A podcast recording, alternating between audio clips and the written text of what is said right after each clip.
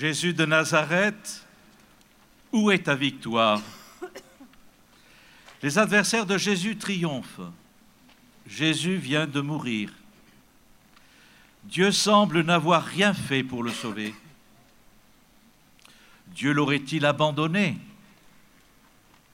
Jésus n'est-il pas un faux prophète que l'on aurait eu raison de condamner? Un doute terrible s'empare du cœur des disciples. La plupart se sont enfuis.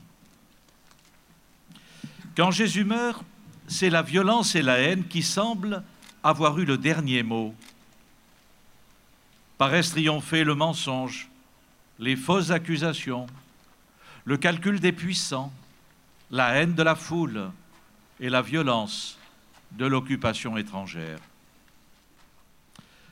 De nos jours, bien des forces qui se déchaînent semblent avoir le vent en poupe.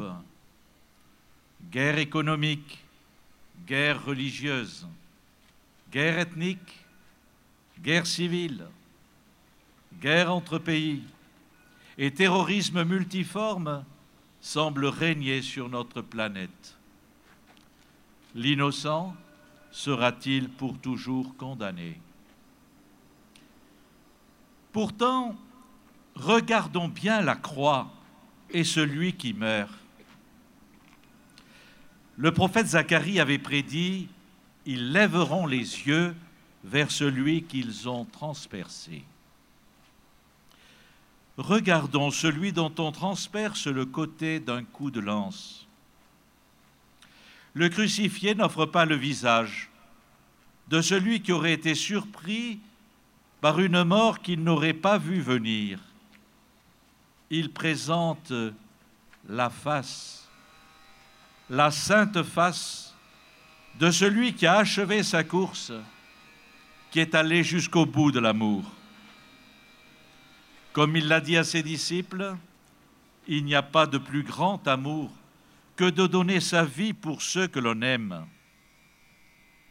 En mourant, Jésus nous montre combien il nous aime, combien nous sommes rejoints chacun par la tendresse de Dieu. En ressuscitant, Jésus nous montrera que c'est l'amour qui triomphe, qui est vainqueur de la violence, de la haine et de la mort, car lui seul est source de vie éternelle.